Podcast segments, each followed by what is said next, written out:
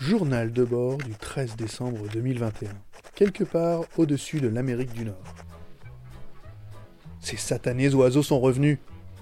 Ont-ils réellement quitté mon zeppelin depuis la Louisiane? Toujours est-il que ce matin, le flamboyant a fait une violente chute alors que nous cheminions vers le Québec, pour que je me ravitaille en pièces. Au bout d'une trentaine de secondes, je compris qu'il ne s'agissait pas d'un trou d'air, mais bien que petit à petit, même très très rapidement, le zeppelin se précipitait vers le plancher des vaches. Diantre Je pris mon par-dessus et un parapluie. Au cas où. Je fis le tour de l'extérieur de mon aéronef et je compris vite. Le ballon à air chaud qui permet au flamboyant de flotter dans les airs est équipé d'une trappe qui permet au gaz de s'échapper et ainsi faire descendre le zeppelin au besoin. Mais celle-ci était bloquée par un nid dans ce nid, je vis la tête du volatile voleur de saucisses qu'Arnaud Cazel m'avait envoyé. Il semblait sourire béatement, si tant est qu'un oiseau puisse sourire. J'imagine que l'air chaud s'échappant de la trappe et réchauffant son nid, et au passage son popotin, n'était pas pour déplaire à l'animal. J'ai donc dû aller déloger la bête en grimpant tout là-haut sur une échelle de corde. Vous auriez dû me voir, à 8 mètres de hauteur, contre le ballon du flamboyant, avec mon parapluie retourné par les vents, essayant de faire s'enfuir la bestiole et me débarrasser du nid. Après quelques minutes d'un combat intense contre l'oiseau et les éléments, la trappe reprit sa fonction première. Je pus rejoindre le pont, non sans un petit butin. Alors, quelques bosses, dues au coup de bec de l'oiseau, un gros rhume, dû au vent, et quelques œufs pour mon petit déjeuner. Je pestais quand même en retirant mon manteau. Il n'y a qu'à moi qu'arrive ce genre de mésaventures. Je ne me rappelle pas que Robur ou Phileas Fogg n'ait jamais eu affaire à des oiseaux récalcitrants. D'ailleurs, je ne suis même pas sûr que Jules Verne eût été euh, un grand fan de volatiles. Il faudrait que je m'inspire des plus grands quand même. De retour dans la bibliothèque, je me suis posté devant l'intégralité des ouvrages du bon vieux Jules. Mais par où commencer? Je sais. Contactons un spécialiste. Direction le poste de transmission. Appelons Nicolas Allard.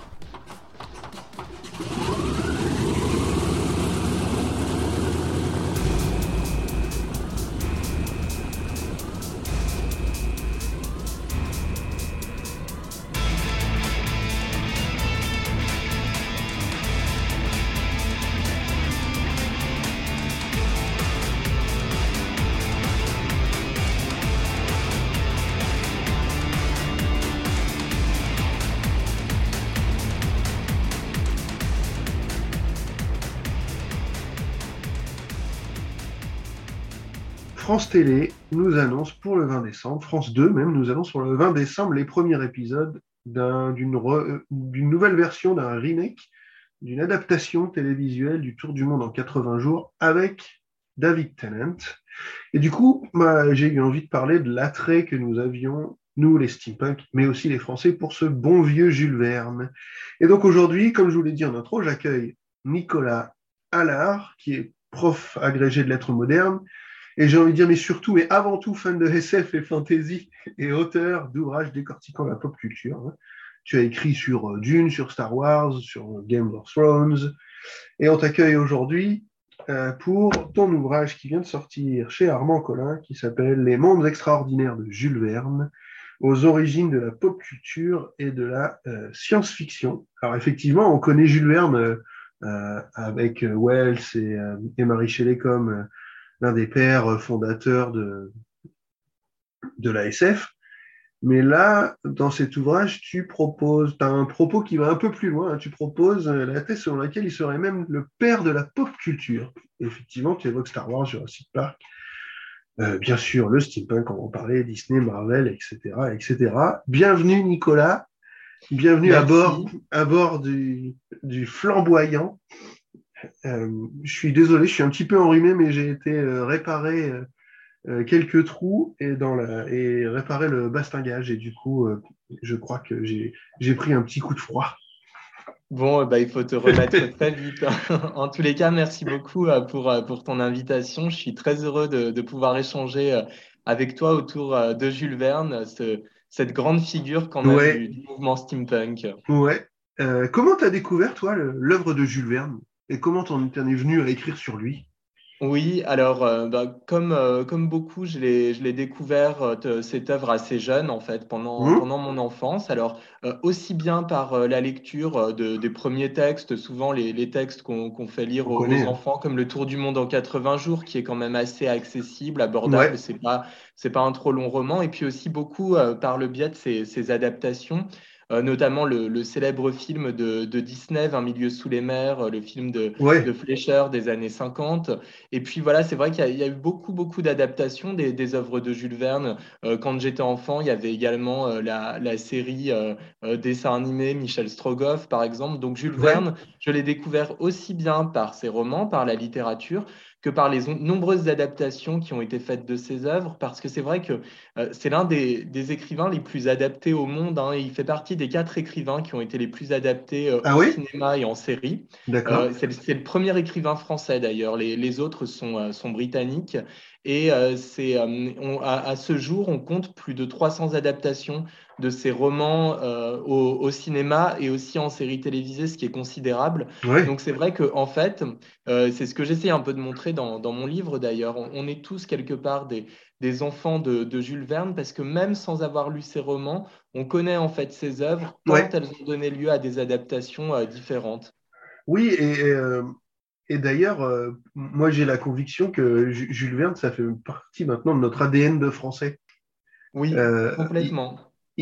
Euh, il, a laissé son empreinte, une empreinte durable sur la littérature et, euh, et pas que sur la littérature, je pense sur l'imaginaire, euh, l'imaginaire au sens large, même pas si, même pas si on parle de pop culture, mais si on parle juste de lui, de Jules Verne. On, voit des traces de Jules Verne à Disneyland Paris avec, le Space Mountain.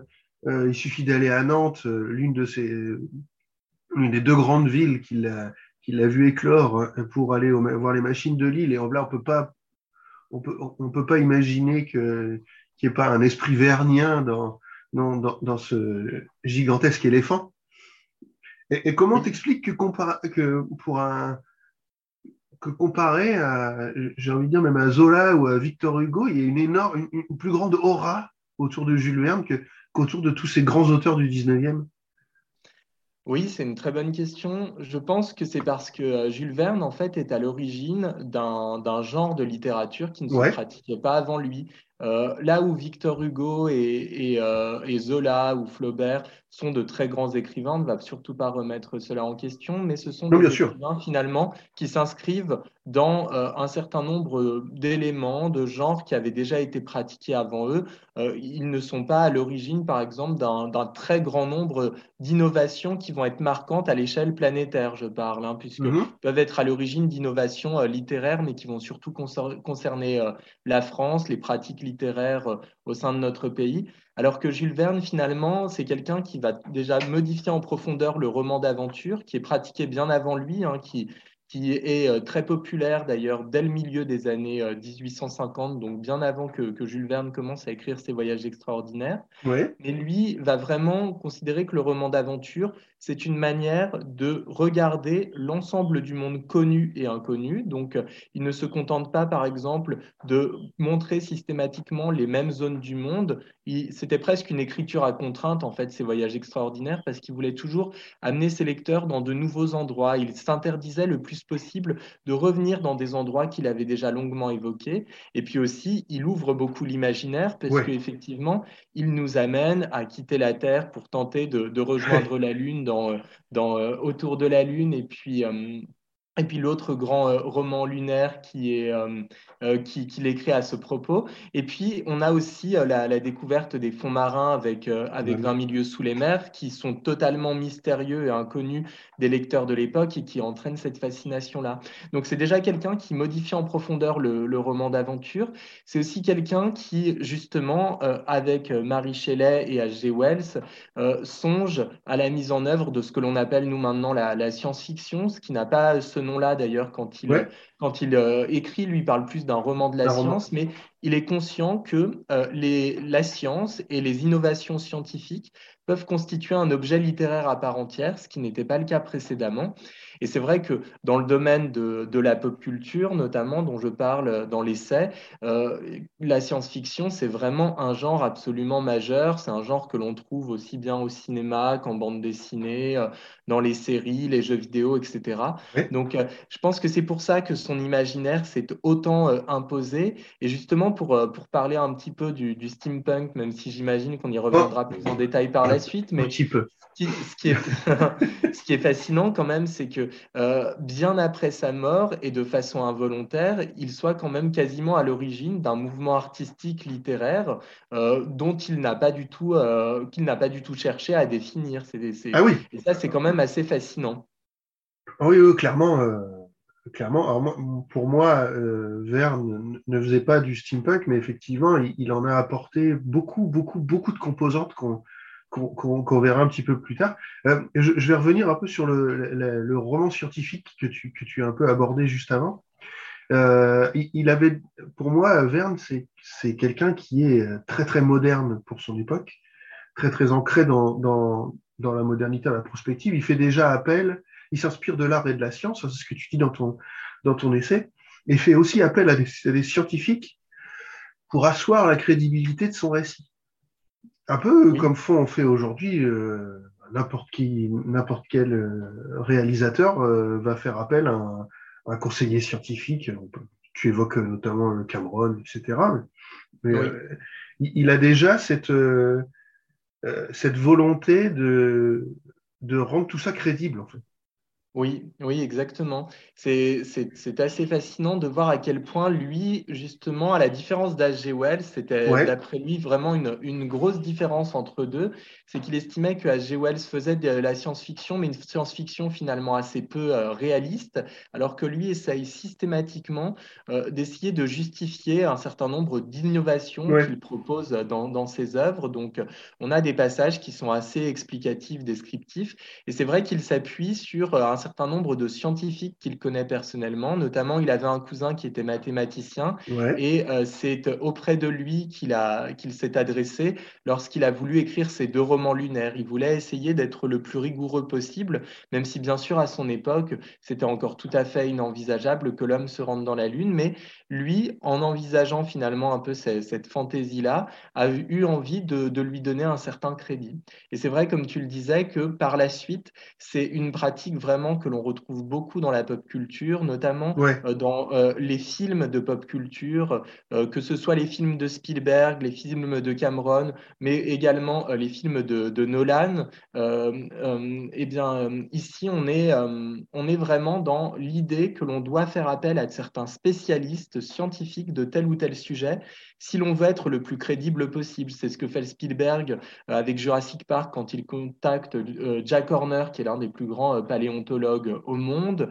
Euh, c'est la même chose quand euh, euh, Nolan propose Interstellar, il contacte Kip Thorne, qui est un grand astrophysicien qui a obtenu d'ailleurs le prix Nobel il y a quelques années. Donc c'est vrai que Jules Verne annonce déjà cette volonté non seulement de s'appuyer sur la science parce qu'il estime que la science peut donner lieu à des histoires intéressantes, des histoires qui n'ont pas encore été envisagées à l'époque où il écrit, mais en même temps il veut que la science soit ici non pas simplement un élément du récit, mais un élément de crédibilité du récit, qu'on puisse finir d'une manière ou d'une autre par adhérer ou à à ce qu'il raconte, précisément parce que c'est étayé par un certain nombre de données scientifiques.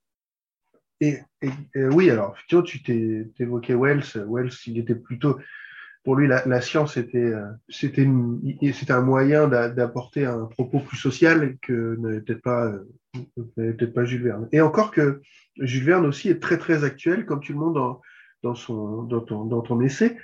On aborde les, termes, les thèmes quand même du multiculturalisme. Et alors, c'est vrai qu'il n'y a, pas beaucoup de femmes dans ces romans. Non. Mais, mais par contre, il y a déjà un truc euh, peut-être impensable à l'époque, il y a déjà des mariages mixtes, notamment dans un de ces romans. Donc, euh, il, est, je, pense que c'est aussi l'attrait que peuvent avoir aujourd'hui euh, des, nouveaux lecteurs pour, toutes ces thématiques.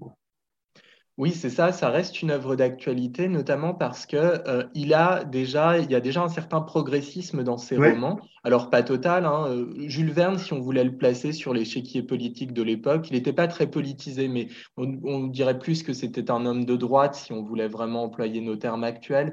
Donc c'est pas quelqu'un qui, par ses œuvres, par exemple, cherchait à défendre des idées très progressistes, comme pouvait le faire par exemple Victor Hugo à la même époque, qui était clairement, si on voulait placer euh, les choses dans notre contexte actuel, un homme de gauche. Euh, Jules Verne, donc pas très politisé, mais si vraiment on devait considérer son, son parti politique plutôt, plutôt à droite. Mais par contre, dans ces romans, il y a un certain nombre d'engagements qui euh, ne sont pas euh, justement des engagements d'un homme de son temps. Euh, c'est assez, assez visionnaire sa manière de voir les choses. Par exemple, dans, plusieurs, dans plusieurs romans, il défend une vision que nous, nous considérerions maintenant comme écologique du, du, monde, puisque, par exemple, dans 20 milieux sous les mers, il montre à quel point la surpêche pourrait être mauvaise, néfaste aux océans et à la fin néfaste à l'être humain d'ailleurs. Donc, il y a eu plusieurs études sur ce sujet qui montre que Jules Verne est l'un des premiers écrivains qui, sans être écolo en tant que tel, a en tous les cas une, conscience écologique, c'est indéniable. Euh, c'est aussi quelqu'un qui, euh, dans ses, euh, dans ses récits, s'oppose assez fortement à l'esclavage, alors que à son époque, c'est pas si évident que ça. C'est vrai que les écrivains sont plutôt des, des personnes éclairées, mais s'engager contre l'esclavage, montrer finalement que ça n'a pas toujours une raison d'être, que ça peut être fortement critiqué, bah, c'était pas aussi évident que ça, surtout pour des Français qui, euh, euh, en France métropolitaine, n'étaient pas nécessairement confrontés directement à cette question-là, contrairement à des écrivains euh, américains, par exemple. Oui. Et puis, comme tu le disais, oui, alors les femmes ne sont pas très présentes dans son œuvre, mais quand elles le sont, c'est souvent quand même, par contre, des personnages assez forts, assez importants. Euh, ce, qui, euh, ce qui était peu le cas dans le roman d'aventure, parce que dans le roman d'aventure, pour le coup, les femmes étaient vraiment au second plan et on ne les associait qu'à la seule question de l'amour. On ne les voyait jamais en train d'agir, d'accomplir des actions, de pouvoir avoir une personnalité qui existe en dehors de celle euh, de l'amant ou des hommes. Alors que chez Jules Verne, il y a quand même des, des personnages assez forts. dans Le Pays des Fourrures, il y a le personnage de Paulina Barnett, qui est quand même un personnage très actif. Et puis, tu le rappelais dans cette question du, du progressisme. Euh, on envisage même la possibilité qu'un homme britannique puisse épouser une femme indienne. C'est le cas dans le Tour du monde en 80 jours, où Phileas Fogg épouse Aouda. Euh, et c'est vrai que euh, nous, maintenant, ça nous semblerait finalement quelque chose d'assez normal, d'assez légitime d'épouser une personne qui, qui appartienne à une autre culture ou à une autre nationalité que la nôtre. Mais à son époque, c'est très, très loin d'être la norme. et donc, c'est assez fascinant qu'il il défende ce, ce type de vision du monde. Et donc, comme je le, montre dans mon essai, euh, justement, les œuvres de pop culture œuvrent souvent quand même beaucoup pour une vision plutôt progressiste du monde. Ce ne sont pas toujours des œuvres très engagées politiquement, mais indéniablement, souvent, les antagonistes dans les œuvres de pop culture, ce sont des, personnages, des individus qui ont une vision assez restreinte du monde, qui euh, sont plutôt euh, des personnes assez conservatrices. C'est vrai que Jules Verne, lui, avec ses œuvres, est dans un progressisme donc qui, qui va influencer ensuite euh, les œuvres de pop culture au XXe siècle. Ce qui m'a aussi fasciné dans toute la première partie de ton essai, c'est euh, l'importance, on ne connaît pas trop ça, hein. on n'y pense pas tout le temps. Euh, quand on pense à Hetzel, on pense aux jolies, aux jolies couvertures, mais en fait non, j'ai l'impression que c'est Hetzel qui a construit Jules Verne. D'ailleurs, à tel point que tu l'indiques, après la mort d'Hetzel, les romans de Jules Verne sont, sont moins bons. Oui, c'est vrai, tu as, tu as raison. C'est, alors, euh, euh, Hetzel, effectivement, c'est l'un des très grands euh, éditeurs français de l'époque. Hein. Il, il, est, il, est, l'éditeur également de, d'écrivains qui sont à ce moment-là plus jugé plus canonique que, Jules Verne, comme Victor Hugo par exemple. Donc ce n'est pas quelqu'un qui se limite euh, à la littérature euh, de l'imaginaire, euh, à la littérature d'aventure. Il édite vraiment de, les grands romantiques de, l'époque et donc notamment Victor Hugo. Et Hetzel, effectivement, a, beaucoup, beaucoup façonné Jules Verne, a beaucoup contribué à faire de Jules Verne ce qu'il est devenu finalement. Dans, dans leur correspondance privée, qui est très abondante d'ailleurs, Jules Verne signe à un moment donné euh, euh, votre Jules Verne, celui que vous avez fabriqué. Donc c'est assez étonnant de, voir. Il présente presque Hetzel comme une sorte de, de Pygmalion, quelqu'un qui aurait créé artificiellement Jules Verne et qui en aurait fait un écrivain majeur. C'est vrai qu'Hetzel, c'est lui qui a l'idée de la collection littéraire des voyages extraordinaires. Quand mhm. Jules Verne lui propose le, son premier vrai roman qui deviendra donc cinq semaines en ballon, eh bien, il n'a pas du tout euh, l'idée à ce moment-là qu'il est à l'origine, euh, ce roman, d'une collection qui va être très, très large, hein, puisqu'il y aura plus de, plus de 60 romans qui seront composés et une vingtaine de nouvelles, donc c'est considérable. Et c'est Hetzel qui considère qu'effectivement, il y a là un filon, il voit bien qu'il y, a un potentiel derrière cette première œuvre et qu'il va, euh, il va essayer de l'exploiter le, plus possible. Et c'est vrai qu'il a été, euh, il a été un, lecteur très, très attentif des textes de Jules Verne, c'est-à-dire que ce n'est pas simplement quelqu'un qui va lui demander de corriger des éléments de détail sur euh, le style, par exemple, ou qui va simplement être à l'origine d'une commande en disant ça pourrait être une bonne chose de parler de tel ou tel sujet. C'est vraiment quelqu'un qui est dans un processus de co-création avec Jules Verne. Donc, ça. Euh, il l'amène parfois à réécrire des, passages considérables, à revoir euh, de façon assez importante euh, la nature même du projet. On peut donner un exemple peut-être pour illustrer cela. Dans 20 milieux sous les mers, à l'origine, Jules Verne voulait que le capitaine Nemo soit un prince polonais qui aurait donc constitué le Nautilus pour se venger de l'Empire russe qui aurait massacré sa famille et ses amis. Et Hetzel va s'y opposer. Alors d'abord pour une raison purement commerciale, parce que Jules Verne étant déjà très apprécié en Russie à cette époque-là, il avait peur que le lectorat russe ne soit pas très content d'être le, grand méchant de l'histoire. Et puis par ailleurs, c'est parce qu'il trouvait que c'était plus intéressant de, laisser le capitaine Nemo euh, entouré de mystères, hein, puisque d'ailleurs Nemo en latin signifie personne. Personne. Donc euh, voilà, donc là il redéfinit complètement euh, le projet. Et puis Hetzel également, en dehors de, la qualité des textes littéraires de, de Jules Verne, parce que tu l'as rappelé, les plus grands romans de Jules Verne sont composés du vivant d'Hetzel. Ensuite, c'est son fils à Hetzel donc, qui, va, qui va reprendre les, rênes de la maison d'édition. Et les romans que Jules Verne publiera euh, dans cette seconde partie de sa carrière seront pour certains d'entre eux de très bons romans, mais des romans moins marquants à l'échelle nationale ou mondiale. Et donc, Hetzel, un autre point important euh, qui, qui, fait que d'ailleurs, il est pour moi un peu l'ancêtre des producteurs dans le domaine de la pop culture, c'est qu'il a très tôt conscience finalement qu'il ne faut pas simplement s'adresser à un lectorat, mais qu'il faut aussi s'adresser au fond à des fans. Donc, c'est pour ça qu'il il met en place les, les, très belles éditions dont tu parlais. Avec oui, c'est ça, c'est rouge. C'est le, côté objet. C'est le côté objet qu'on retrouve aujourd'hui dans la pop culture et dans tous les univers geeks dans la pop culture, dans le steampunk aussi. Et c'est vrai que euh, tu as ça. C'est l'idée qu'il ne faut pas simplement proposer un bon texte au lecteur, un texte qui va leur permettre de s'évader, mais il faut aussi leur proposer de beaux objets qu'ils vont vouloir euh, collectionner, donc avec la belle couverture rouge, les belles illustrations que l'on trouve à l'intérieur des, des, ouvrages de Hetzel. Et puis c'est quelqu'un également qui a conscience qu'il ne faut pas négliger du tout euh, la publicité, la promotion. Il va dépenser des sommes assez importantes justement pour qu'il y ait des affiches, euh, que ce soit dans les rues euh, de Paris ou alors dans un certain nombre de magazines, euh, qui fassent la promotion des nouveaux ouvrages de Jules Verne. Donc, c'était quelqu'un de très visionnaire, en fait, et, et, pour comprendre Jules Verne et comprendre son succès, il est quasiment impossible de ne pas évoquer Pierre-Jules Hetzel. Oui, oui, je trouve qu'il est effectivement trop il reste trop dans l'ombre de, de, de, Jules Verne et on découvre bien dans, dans, dans ton essai L'impact réel, j'ai l'impression que, comme tu le disais, hein, qu'il a façonné le. Il est très critique sur, euh, sur, euh, certaines œuvres où il demande vraiment, euh, il demande vraiment à, son auteur de retravailler assez profondément certains de ses textes. Et, effectivement, on a l'impression qu'il a aussi toute cette donnée marketing. Hein. il cible bien le, les, les ados et les enfants au départ, et en même temps, il y a un, il y a une volonté d'apprendre de, des choses par le biais de ces romans, et donc qui peuvent aussi, qui intéressent aussi les adultes. Les adultes pardon.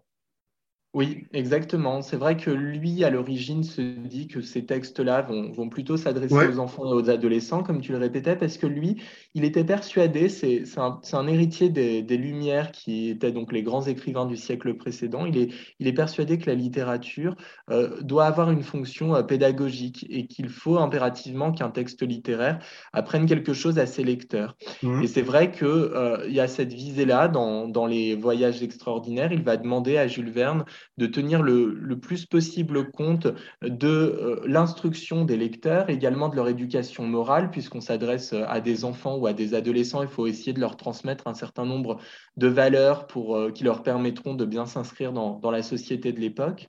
Et également, il y a cette idée que c'est un, un double lectorat qui est possible, aussi bien un lectorat adulte qu'un lectorat plus jeune, un peu comme on l'avait précédemment au XVIIe siècle avec les fables de La Fontaine. Euh, et Jules Verne lui-même, d'ailleurs, a beaucoup contribué à cela parce que euh, lui, euh, de plus en plus, à mesure qu'il écrivait, était persuadé que son véritable lectorat était un lectorat adulte, ce qui fait d'ailleurs qu'il soignait beaucoup son style. Il a regretté d'ailleurs que ses contemporains ne, ne, reconnaissent pas suffisamment cela. Oui, parce qu'il a, il avait envie d'aller. Il y a un passage qui traite bien de ça dans ton essai, hein, qui parle de, de, de, de, sa volonté de développer son style. Il a même euh, aussi son, de sa déception de ne pas avoir été accueilli à l'Académie française. Oui, oui. Il avait envie de, de montrer que il savait faire des romans d'aventure, mais que c'était particulièrement bien écrit. Oui, c'est ça. Hein. Il, euh, il, travaillait euh, euh, sur, sur plusieurs jeux d'épreuves. Hein, les épreuves, donc c'est lorsqu'un texte est, terminé, on, envoie une version qui n'est pas définitive à l'auteur pour qu'il procède à un certain nombre de, de corrections. Alors on peut travailler sur un, deux, parfois trois jeux d'épreuves. Jules Verne, lui, payait même de sa poche les jeux d'épreuves supplémentaires. Il pouvait aller jusqu'à 7 ou 8 jeux d'épreuves parce qu'il voulait impérativement soigner son style. Alors, ça n'a pas été vraiment reconnu à son époque. Effectivement, il n'a il pas été admis à l'Académie française. Euh, le milieu littéraire l'a parfois considéré avec mépris. C'était notamment le cas de, de, Zola, sans doute un peu par, par jalousie et par rivalité. Mais au XXe siècle, tu as des, des écrivains absolument majeurs de la littérature française qui ont considéré que Jules Verne était un auteur qui étaient de, de, grands talents, qui avaient un vrai style. C'est le cas d'auteurs d'ailleurs qui sont canoniques et qui n'écrivent pas nécessairement euh, des, dans la littérature de l'imaginaire. On peut parler du poète Apollinaire, de, des romanciers Julien, Julien Gracq ou Michel Butor. Et puis l'un des grands admirateurs de, de Jules Verne euh, et de son style, c'est euh, Le Clésio qui a été quand même prix Nobel de littérature en 2008. Donc c'est l'un de nos, nos écrivains majeurs actuellement et il ne tarit pas d'éloges dès qu'il s'agit de parler de Jules Verne. Ce qu'on apprend aussi, ce qu'on sait très peu, c'est que le premier amour de, Jules Verne, c'était pour le théâtre. Il, a eu une petite carrière de dramaturge. Il, s'est ensuite lancé euh, dans son travail, dans ses 40 années de collaboration avec Hetzel autour des voyages extraordinaires. Et de temps en temps, il revient au théâtre pour des adaptations. Pour... Et, c'est là où, on aborde vraiment la thématique de, la, pop culture pour moi. Euh, c'est un peu lui qui, commence à mettre en place les prémices, les embryons des, concepts de crossover et d'univers étendu. Oui, tout à fait. Euh, parce qu'en fait, face, au succès de ces romans, Jules Verne, comme tu l'as dit, euh, à l'origine euh, se pensait vraiment dramaturge, euh, comme d'autres écrivains d'ailleurs de son temps qui finalement sont devenus romanciers et qui ont connu beaucoup de succès avec le roman. C'est le cas par exemple de, de Stendhal. Eh bien, Jules Verne, une fois qu'il a une renommée qui est nationale et internationale, décide de revenir à ses, à ses premières amours, le, le théâtre, et il va donc adapter un certain nombre de, de, ces, de ces grands romans, notamment Le Tour du monde aux 80 jours, qui va rencontrer un succès euh, francophone, mais aussi international. Et euh, c'est vrai que dans ces, ce qui est intéressant avec ces pièces de théâtre, c'est qu'il procède à un certain nombre de modifications par rapport à ce que l'on pouvait euh, connaître dans les romans. Donc, ça peut avoir tendance parfois à étendre l'univers. Et notamment, il y a une pièce de théâtre qui est assez fascinante de, Jules Verne. Là, c'est une pure création. Ça s'appelle Voyage à travers l'impossible. Et dans euh, ce voyage à travers l'impossible, on trouve la notion d'univers étendu parce que, en fait, on retourne dans un certain nombre de lieux qui ont été évoqués dans ces grands romans, donc le fond des mers, référence à 20 milieux sous les mers. Euh, cette fois-ci, euh, les hommes, lorsqu'ils essayent de partir dans l'espace, dans autour de la Lune, on, ne parvient pas à se poser sur la Lune. C'est un point d'ailleurs qui n'est pas toujours connu, mais dans les romans de Jules Verne, on ne se pose pas sur la Lune. Et bien là, dans, ce, dans cette pièce de théâtre, on parvient sur un nouvel as désastre et on, se, on, se, trouve confronté à la population locale, donc des extraterrestres.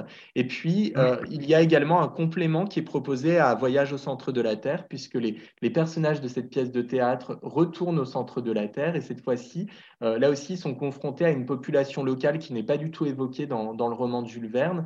Et donc, ça étend beaucoup l'univers. Donc, c'est vraiment fascinant de voir que lui, euh, un peu comme va le faire d'ailleurs euh, plus tard Rowling avec Harry Potter, considère qu'on peut étendre un univers romanesque par le biais du théâtre, hein, puisque la suite euh, officielle pour le moment canonique des, des romans Harry Potter, c'est justement la pièce de théâtre L'enfant maudit.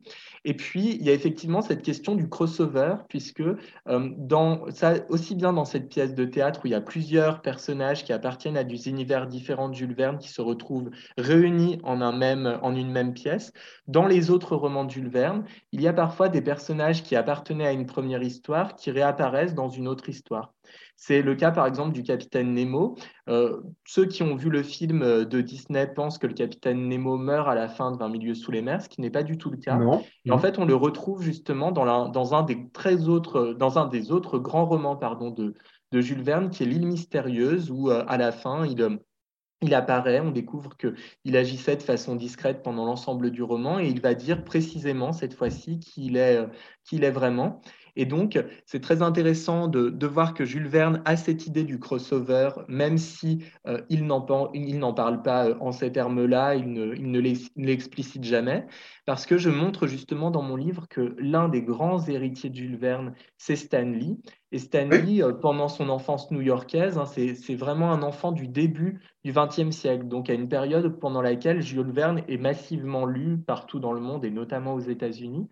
Et donc Stanley va lire quasiment l'intégralité des, romans de Jules Verne et va reprendre, va s'inspirer d'un certain nombre d'éléments que, l'on trouve dans ses romans. Notamment, il aime bien l'idée, euh, Stanley, euh, du héros qui est scientifique, hein, comme on va le voir ensuite avec euh, Iron Man. Iron Man, c'est en partie un héritier, par exemple, du capitaine Nemo, qui est un personnage héroïque, mais un personnage de grand scientifique à l'origine, qui tire son pouvoir finalement de ses connaissances scientifiques. Et qui, est aussi, du coup, ce, canon de personnage est aussi euh, euh, une des figures, euh, j'ai envie de dire, tutélaires de, l'imaginaire steampunk. côté, ah oui, complètement. Tu as tout à fait raison. Et c'est vraiment fascinant pour ça. Et donc voilà, et pour terminer sur, sur Jules Verne et, Stanley, donc Stanley va reprendre bien sûr cette, cette idée que l'on puisse regrouper parfois en une même histoire des personnages qui appartiennent à des histoires différentes. Ce sera le cas avec les fameux Avengers. En fait, Jules Verne n'a juste pas pas inventer le multivers, c'est tout ce qui lui manque. voilà, c'est ça. Alors, on connaît, euh, tu as évoqué Stanley. Euh, j'ai l'impression que par rapport à, d'autres grands euh, créatifs américains, je pense directement à Disney, qu'on a évoqué un tout petit peu tout à l'heure, j'ai l'impression que c'est surtout le design du Nautilus. Alors c'est Harper Goff, je crois, qui a, qui a fait ce, qui a designé ce, peut-être des bêtises. Le Nautilus du 20 milieux sous les mers de 1954, qui a surtout un impact sur le, sur le steampunk et qui a raccroché Verne en fait au steampunk plus que Jules Verne lui-même. C'est quoi, c'est quoi la relation entre Verne, euh, entre Verne et Walt et Walt Disney justement? Oui. Est-ce que Walt Disney était fan? Je sais que son équipe préférait les préférait les contes, euh, les de, les de, euh, européens, Perrault, Grimm, etc. Mais est-ce que Walt avait lu Verne? Oui, oui, oui, c'était un, un, grand lecteur de Jules Verne. Ce n'était pas effectivement son, son romancier préféré, hein, mais c'est quelqu'un qui, là aussi, appartient à une génération dans laquelle on lit beaucoup les, les romans d'aventure. Et Jules Verne à l'époque euh, où, euh, où, Walt Disney grandit. Dans, vraiment, on est là dans la première moitié du XXe siècle. cette première moitié du XXe siècle, on considère vraiment que le grand romancier d'aventure à l'échelle internationale, c'est Jules Verne. Donc, il y a énormément d'enfants qui ensuite deviendront de grands artistes ou de grands producteurs qui ont lu Jules Verne à cette époque-là, et Walt Disney en fait, en fait partie. Et c'est vrai qu'il avait une telle fascination pour l'œuvre de Jules Verne que déjà ces, ces, parcs d'attractions en, en, ont des traces. Hein. tu parlais de, de, Space Mountain. Space Mountain, c'est une attraction qui, qui s'inspire directement du, du, canon de la Columbiade que l'on trouve dans, dans, les romans lunaires de Jules Verne. Donc, donc ça, c'est le roman notamment de la Terre à la Lune. Donc ça, c'est assez fascinant. Toute la partie des parcs que l'on appelle en France Discoveryland, aux États-Unis Tomorrowland, euh, rend hommage d'ailleurs à, Jules Verne, adopte une esthétique rétrofuturiste qui euh, effectivement est très, très steampunk euh, complètement. Et puis, par rapport à, Walt Disney à son intérêt pour, pour Jules Verne, c'est un intérêt qui était si fort qu'il a investi des sommes considérables pour l'époque afin que 20 milieux sous les mers soit l'adaptation la plus réussie possible euh, parce que le film a coûté 5 euh, millions de, dollars. C'était à l'époque le film le plus cher de l'histoire du, cinéma. Et euh, d'ailleurs, quand on le revoit, c'est un film qui vieillit très bien. On voit quand même que des, des moyens très conséquents avaient été mis en place à cette époque-là pour les effets spéciaux. Et tu as raison de le dire, je pense que c'est euh, ce film-là, notamment, qui va avoir une grosse influence sur les liens qui vont s'établir entre Jules Verne et le steampunk. C'est-à-dire que finalement, le, Nautilus tel qu'il est présenté dans, 20 milieux sous les mers de Disney, ce n'est pas une, euh, une, représentation qui est tout à fait fidèle à celle qu'en fait euh, Verne dans son roman. Quand on lit les descriptions du... Oui, du, Nautilus, c'est pas, euh, c'est pas, c'est pas tel. on a, on, a l'impression d'un grand cigare euh, qui, oui. qui fend les flots, et, là, on, a un côté euh, presque biomécanique oui. qui aurait pu, sur, qui n'aurait pas déplu notamment à Geiger, le, le designer d'Alien. Oui, il y a ce mélange mécanique et animal, oui. qui est aussi important pour, pour le steampunk. Oui, exactement. Non, non, tu as tout à fait raison. Euh, euh, quand ils ont euh, designé ce, sous-marin pour le film, il y avait une volonté, donc bien sûr, de mettre en avant le côté métallique, mais également de rappeler le, monde, le monde marin. Et c'est une sorte de chimère, en fait, ce, ce Nautilus, parce qu'ils se sont inspirés à la fois du crocodile et du requin, en fait. Donc, c'est un mélange entre la machine, le crocodile, le requin. Donc, c'est assez fascinant. Et, j'ai l'impression, à rétro, si tu veux, de, que c'est même presque euh, plus fidèle à la description que font les témoins au début de 20 milieux sous les mers, où ils évoquent cette, cette euh, créature marine, on ne sait pas trop ce qu'elle est, mais qui va attaquer les bateaux, oui. qui va les, les mener par le fond. Et, oui. on s'imagine effectivement quelque chose d'autre que, que cette grosse forme, euh, ce, ce sous-marin de forme oblongue qui vient qui vient fondre les eaux. Quoi. Oui, exactement. Tu as tout à fait raison. Pendant toute la première partie du roman 20 milieux sous les mers, euh, les, hommes et les femmes de, ce roman sont persuadés qu'il euh, s'agit d'un monstre, hein, c'est d'ailleurs le terme qui est employé, et que effectivement euh, c'est une, une créature du fond des mers qui, qui, est, qui est inconnue et qui attaque les bateaux. Et, là, Disney a été fidèle à ce point-là parce que au début, justement, tel que le, le Nautilus apparaît dans le film, on a vraiment l'impression que c'est un monstre marin. Mm, mm. Exactement. Euh, tu, évoques donc, euh, euh, dans le cœur de ton, essai, tu évoques les liens de Jules Verne avec notamment Star Wars, tu évoques One Piece, Dragon Ball, forcément, forcément Miyazaki également. Tu, tu, fais un lien entre Michel Strogoff et James Bond. tu, évoques Lucas, Spielberg, Stanley, Est-ce que tous est-ce que ce sont euh, des liens euh, conscients?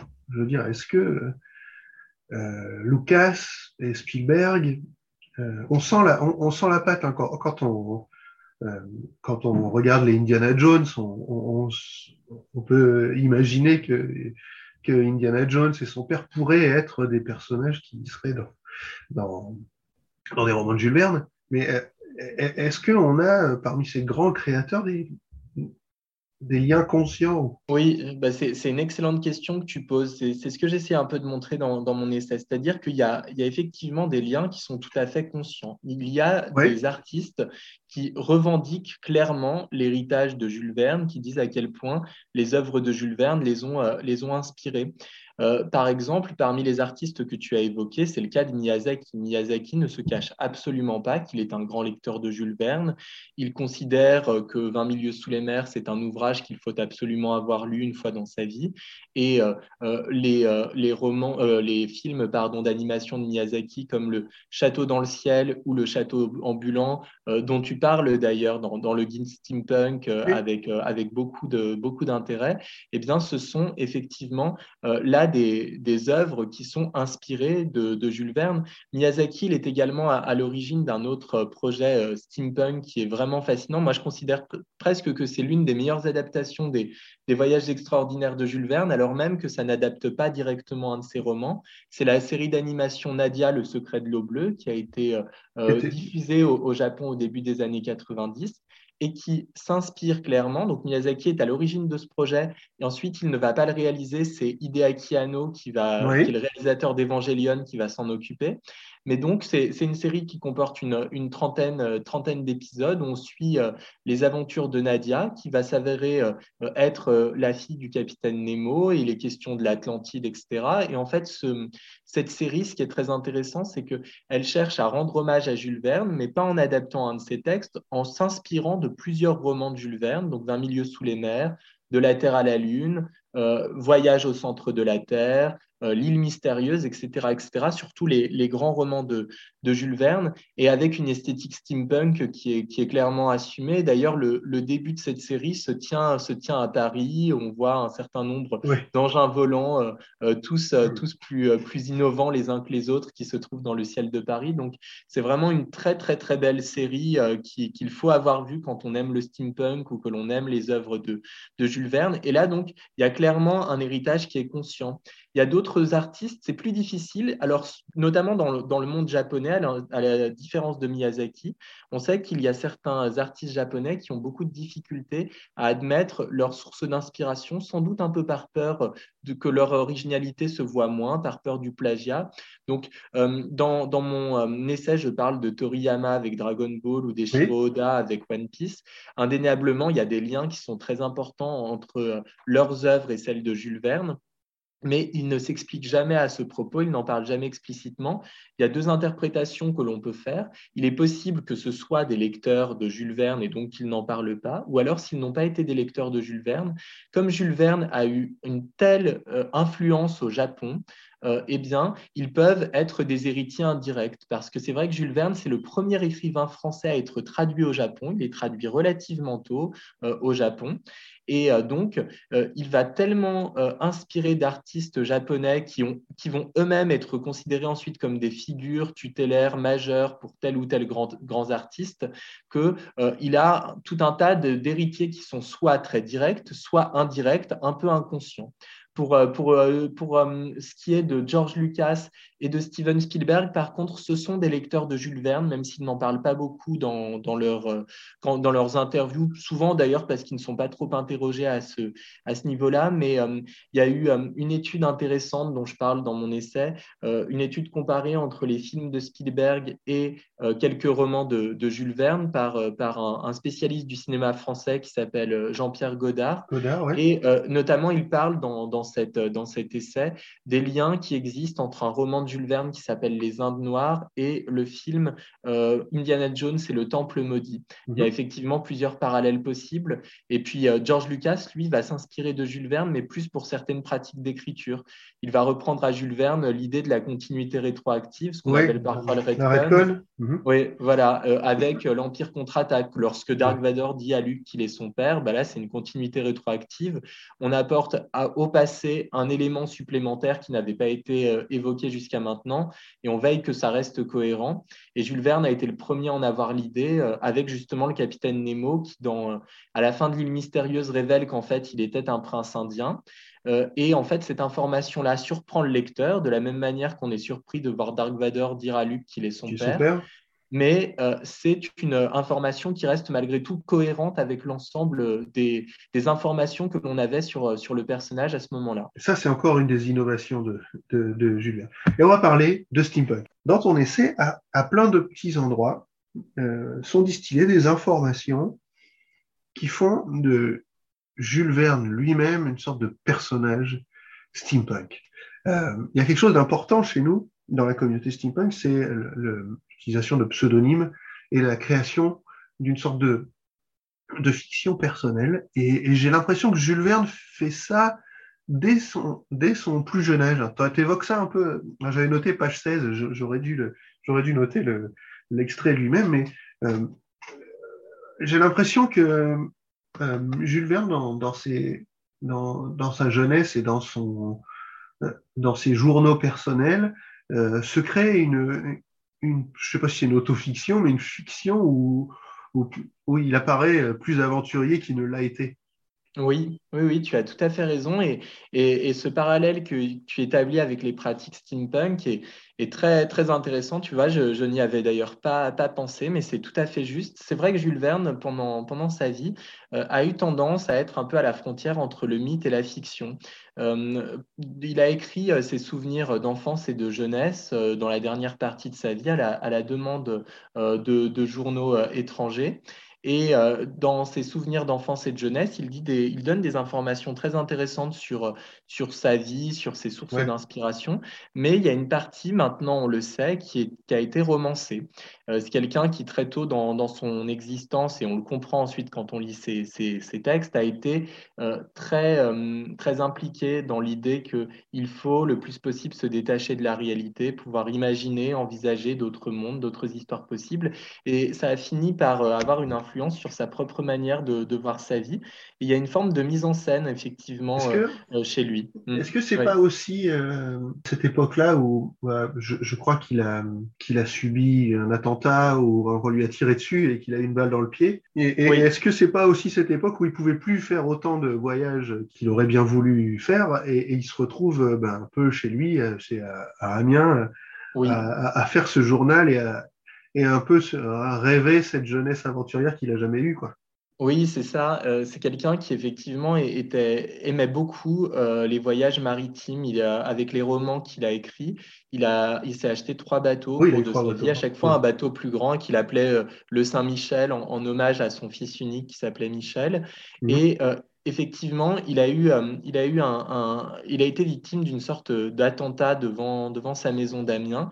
Son neveu qui lui a tiré dessus, qui est, alors qui, qui ne l'a pas euh, trop gravement blessé, mais qui a quand même atteint son pied, qui fait que, Jules Verne ensuite n'a plus la possibilité d'effectuer euh, des, grands voyages comme il pouvait le faire précédemment. Donc ça a réduit sa mobilité.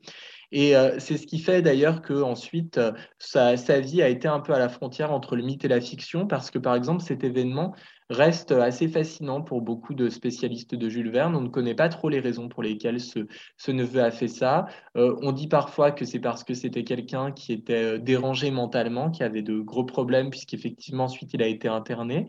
Mais il y a aussi visiblement de la part de ce neveu, et ça peut nous sembler assez étrange, mais l'idée d'un acte qui serait bénéfique à son oncle parce qu'il aurait estimé, d'après certaines sources, que ça aurait euh, euh, entraîné une forme de sympathie pour Jules Verne et qu'il aurait ainsi pu euh, intégrer l'Académie française. Bon, c'est une drôle de façon de, procéder pour rendre service à son oncle. Voilà, donc mm. effectivement, les, la vie de Jules Verne va l'amener ensuite à beaucoup s'évader par, par la pensée, encore plus qu'il ne le faisait dans la première partie de oui, sa vie. Tu, tu expliques aussi un truc qui m'a fasciné, moi, c'est qu'il qui vit presque ses romans. Hein. Euh, il ah écrit dans Hetzel euh, que euh, bah, Hetzel qu'il vit cloîtré quand il écrit Un milieu sous les mers, quand quand il part dans les glaces, il a l'impression que chez lui il fait froid. Il est vraiment dans, dans, dans cette dans, c'est comme s'il il jouait le, il jouait ses propres personnages. Quoi. Il a besoin de, de, de, se mettre dans une sorte d'état d'esprit comme beaucoup d'écrivains d'ailleurs. Oui, oui, tu as, tu as raison. Il, vit euh, ses aventures par procuration. C'est quelqu'un qui, euh, qui n'a pas beaucoup, beaucoup voyagé dans sa vie, alors qu'il a fait plusieurs, euh, plusieurs trajets maritimes, mais qui se sont essentiellement cantonnés à l'Europe. Il est allé une fois aux États-Unis avec son frère sur, à bord d'un paquebot transatlantique, mais c'est le seul voyage véritablement très lointain qu'il ait pu faire. Et sans doute y a-t-il chez lui une volonté de compenser peut-être cette frustration de ne pas avoir découvert davantage le monde par le biais de ses romans. Et ces romans, ce qui est fascinant, c'est que même s'il n'a pas été dans toutes ces tous ces endroits du monde qu'il décrit, il les décrit souvent avec beaucoup de, beaucoup de précision. le grand explorateur français Jean-Louis Etienne dit d'ailleurs qu'il avait été fasciné quand il a commencé à aller dans, dans les pôles, de voir à quel point Jules Verne avait décrit avec précision ces endroits-là qu'il n'avait jamais connus par son expérience personnelle, parce que Jules Verne, en fait, passait une grande partie euh, de ses à la bibliothèque d'Amiens pour se documenter. C'est quelqu'un vraiment qui, qui ne considère pas que la littérature, c'est simplement une pure évasion. On a dit tout à l'heure qu'il était rigoureux ou qu'il essayait en tous les cas de l'être d'un point de vue scientifique. Il essaye également d'être très rigoureux d'un point de vue historique, géographique. C'est vraiment quelqu'un qui se documente énormément quand il écrit. Et d'ailleurs, ce qui est drôle, c'est qu'un des, des héritiers importants de Jules Verne au XXe siècle, même s'il a toujours essayé de se détacher de cet héritage-là, c'est Hergé. Et Hergé procédait exactement de la même façon que Jules Verne. C'est pas c'est pas un grand voyageur, mais c'est quelqu'un qui, par contre, pouvait consacrer deux, parfois même trois années de sa vie à l'écriture d'un seul album de Tintin parce qu'il avait besoin de faire un grand nombre de recherches très érudites pour être le plus précis possible dans ses descriptions des pays euh, fréquentés par son personnage. Moi, ça m'a fait penser euh, à tout le travail, je suis un grand fan de Dracula, que Bram Stoker faisait, euh, faisait dans les bibliothèques de Dublin pour rendre crédible, avec les connaissances de l'époque, tout, son, toutes les tout le voyage de Jonathan Harker euh, dans les Carpates, en fait. Parce que lui, il n'est jamais allé, en fait. En Roumanie, il n'est jamais allé par là. oui, tu as raison. On évoque donc ça, effectivement. Euh, le steampunk aussi a tendance à, créer dans la littérature, dans la BD, etc., des, pays imaginaires, hein, comme le faisait Hergé avec Cécile Davy. Euh, tu évoques aussi, on a évoqué tout à l'heure, quand on a parlé des crossovers et, et de l'univers étendu, l'aspect méta, métatextualité Mmh, oui. d'entre les voyages extraordinaires. Et ça, c'est un truc qu'on retrouve euh, très, très, très fort euh, dans, dans le steampunk. Et tu évoques, tu as évoqué également, moi, j'ai plus trop le droit d'en parler parce que je fais que la promo de ce roman, mais tu, tu évoques La Lune seule le sait de Joan Elio, où le personnage principal, en fait, c'est Jules Verne. Oui, oui, oui, exactement. Alors, tu, tu as raison de rappeler le côté, euh, le côté méta, tout d'abord, euh, qui est présent dans les, dans les romans de Jules Verne et euh, dont tu parles bien d'ailleurs dans, dans, le guide steampunk. C'est un, une des caractéristiques fortes quand même du, du mouvement. Et c'est vrai qu'il y a plein de petites références implicites à d'autres romans de Jules Verne. On voit que tout appartient à un même univers et c'est fait de, de, façon très, très fine. Et concernant la Lune seule le sait, effectivement, Jules Verne là devient le personnage principal du récit. Et euh, ce, qui, euh, ce qui est intéressant finalement, c'est que euh, ça correspond à l'évolution de, de, la conception qu'on se fait de Jules Verne. C'est-à-dire ah que Jules Verne, maintenant, c'est un personnage à part entière, c'est un personnage de fiction, un personnage de notre culture et de la culture mondiale, euh, à tel point qu'il euh, il est plus connu que ses propres personnages, ce qui n'est pas toujours le cas, par exemple, de certains grands artistes de son époque. Si on prend un exemple précis, Edgar Riceborough, qui a créé Tarzan, bah, Tarzan est plus connu à l'échelle mondiale que euh, Edgar Riceborough. Si on interroge demain des gens dans la rue, on leur demande qui est Edgar Riceborough, beaucoup ne sauront pas du tout dire qui il est. Si on dit savez-vous qui est Tarzan, je pense que sur 10 Français, pratiquement 10 Français sont capables de dire qui est Tarzan. Donc, Jules Verne, par contre, il est euh, tout autant connu, sinon plus connu, que le capitaine Nemo, que Phileas Fogg, que tous les grands euh, personnages de, de ses romans. Euh, et, c'est justement, on parlait de, Jules Verne et de Disney tout à l'heure. Euh, il est également au centre, il a été au centre d'une attraction euh, de, Disneyland Paris qui était très appréciée, et notamment très appréciée des fans de steampunk, le Visionarium, où on, voyageait à travers le temps en compagnie de, Jules Verne et il était vraiment un, personnage, un personnage à part entière.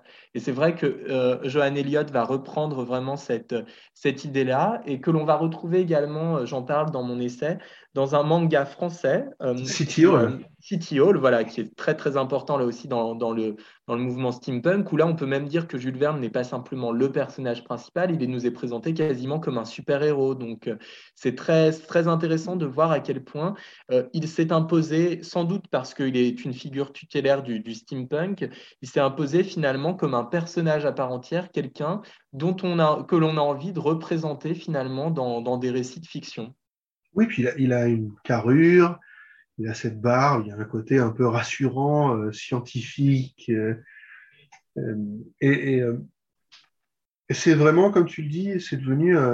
je, suis étonné d'ailleurs qu'il soit pas. C'est devenu une figure tellement importante. il n'y a pas beaucoup de romans, de romanciers qui sont lancés dans la, dans la mise en scène de, de, Jules Verne en tant que personnage. Euh, par contre, lui, Jules Verne, il a créé aussi des, personnages euh, archétypaux qu'on retrouve dans, beaucoup, beaucoup, beaucoup de romans. On l'a évoqué tout à l'heure. Euh, c'est le personnage du scientifique. Et voire même du scientifique qui fait un pas de trop. Oui. Et qui, ou le scientifique qui est financé, mais pas pour les bonnes raisons, et qui se retrouve à, devenir l'autre figure, la figure du scientifique et la figure du savant fou.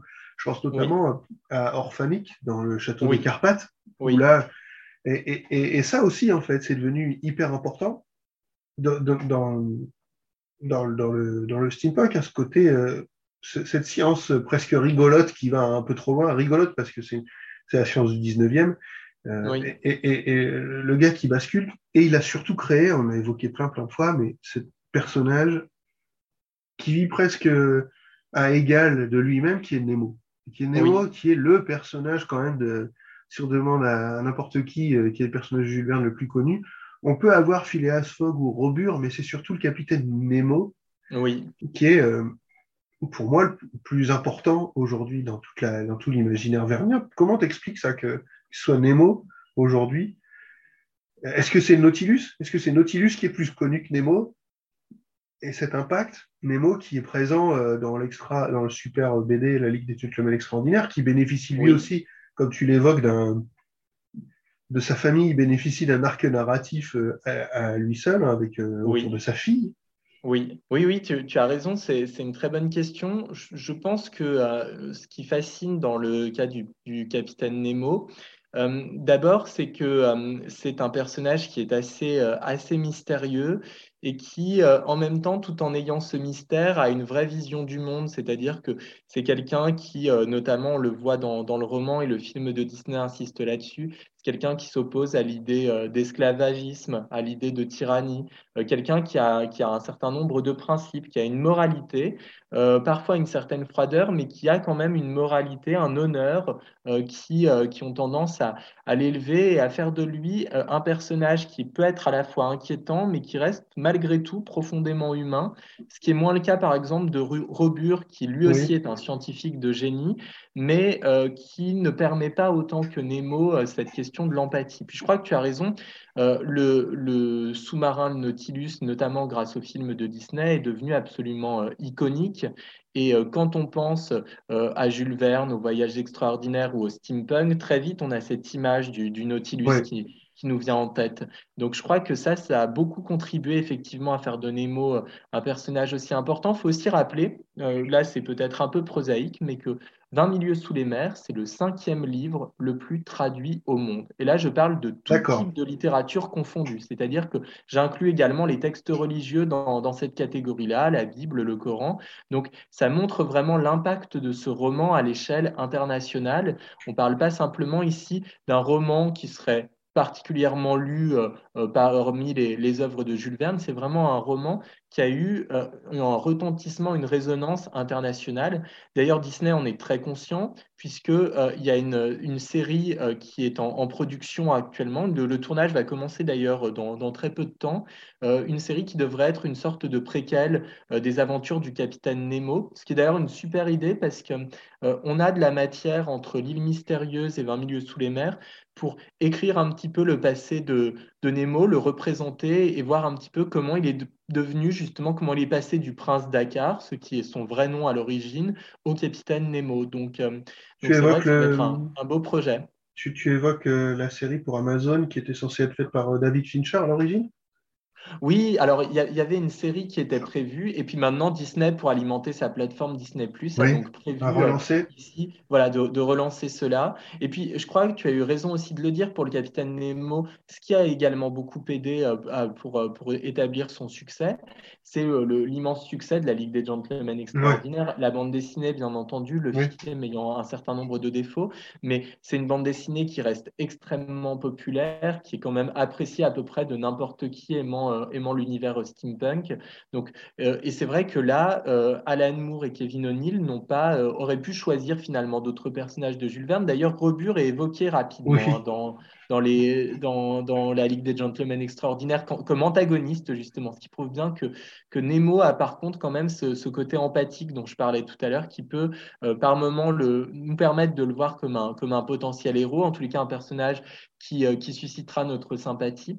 Et donc, c'est vrai que là, ça a contribué, je pense, beaucoup à faire de, ce capitaine Nemo une, une figure euh, populaire, la plus populaire de toutes, parce qu'en même temps, Nemo, on voit bien que euh, ses aventures ne se limite pas justement à ce qui nous est écrit dans les romans. Alors que Phileas Fogg, qui est l'un des autres grands personnages verniens, une fois qu'il a fini son tour du monde en 80 jours, il est content d'être retourné à Londres, euh, d'être avec euh, Aouda qu'il va épouser, et puis de vivre heureux à ses côtés, d'avoir un quotidien qui est relativement bien rangé, parce que ce n'est pas un aventurier à l'origine. Alors que Nemo, justement, le roman de Jules Verne, voit les personnages qui se trouvent au sein du Nautilus un peu emprisonnés, notamment le, le, le professeur Aaron Conseil Conseil et Ned Land, donc ces trois personnages-là, quittent le Nautilus.